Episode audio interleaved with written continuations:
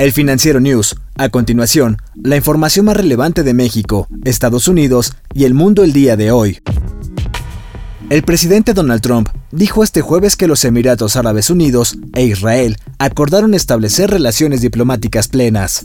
Con esto, Emiratos Árabes Unidos se convierte en la tercera nación árabe en realizar esta acción. El acuerdo entre ambas naciones también tendrá la anexión de tierras buscadas por los palestinos para su futuro Estado.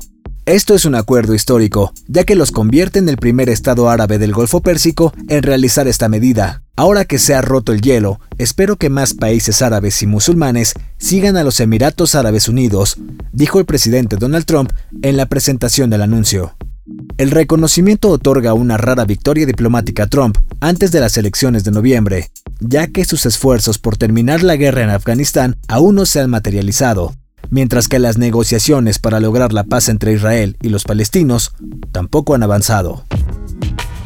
Trump calificó el martes a Kamala Harris como la senadora más mala y más horrible, cuando se le preguntó sobre su incorporación como fórmula vicepresidencial de Joe Biden. Sin embargo, de acuerdo con los registros de financiación de campañas, el mandatario estadounidense donó 5 mil dólares el 26 de septiembre de 2011 y mil dólares el 20 de febrero de 2013 a la campaña de reelección de Harris para fiscal general de California. A su vez, un portavoz de la senadora Harris dijo a la prensa que ella donó esos 6 mil dólares a una organización sin fines de lucro que aboga por los centroamericanos en 2015.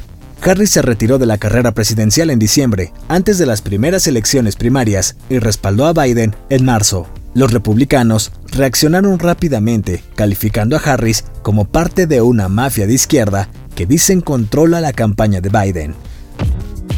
El canciller Marcelo Ebrard presentó este jueves los detalles del acuerdo de producción de la vacuna contra COVID-19 que elaboran AstraZeneca y la Universidad de Oxford. En esto participará la Fundación Carlos Slim. El secretario de Relaciones Exteriores señaló que se escogió a una fundación porque el proyecto no tiene fines de lucro. La Fundación Carlos Slim participará con la disponibilidad de los recursos necesarios para iniciar la producción. En un inicio, se producirán entre 150 y 250 millones de dosis. Ebrard indicó que los resultados de la fase 3 de los ensayos de la vacuna se publicarán posiblemente en noviembre. La representante de AstraZeneca en México mencionó que actualmente cerca de 50.000 personas participan en esta fase en Reino Unido, Sudáfrica y Brasil. Esa información será enviada a la Comisión Federal para la Protección contra Riesgos Sanitarios, la COFEPRIS, que evaluará y aprobará la vacuna para que se inicie su producción. Investigadores de la Universidad de Northwestern, ubicada en Chicago, han descubierto una nueva vulnerabilidad en el coronavirus. Esto abre el camino para un posible tratamiento.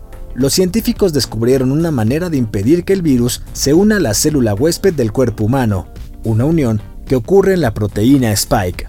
Los investigadores diseñaron una molécula cargada negativamente para unirse al sitio de escisión, cargado positivamente.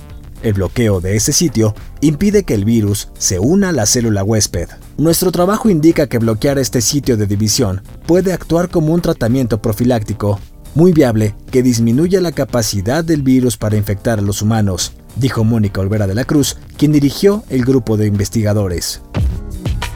Esto no es una buena noticia para los amantes de las alitas. Autoridades locales de la ciudad china de Shenzhen están invitando a los consumidores a tener precaución al comprar alimentos congelados importados.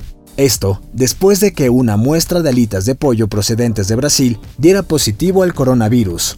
La muestra positiva parece haber sido tomada de la superficie de la carne, mientras que los casos positivos informados anteriormente en otras ciudades chinas provienen de la superficie del envasado de mariscos congelados importados. Según un comunicado, las pruebas de virus de personas que posiblemente hayan entrado en contacto con el producto y los test de productos relacionados resultaron negativas.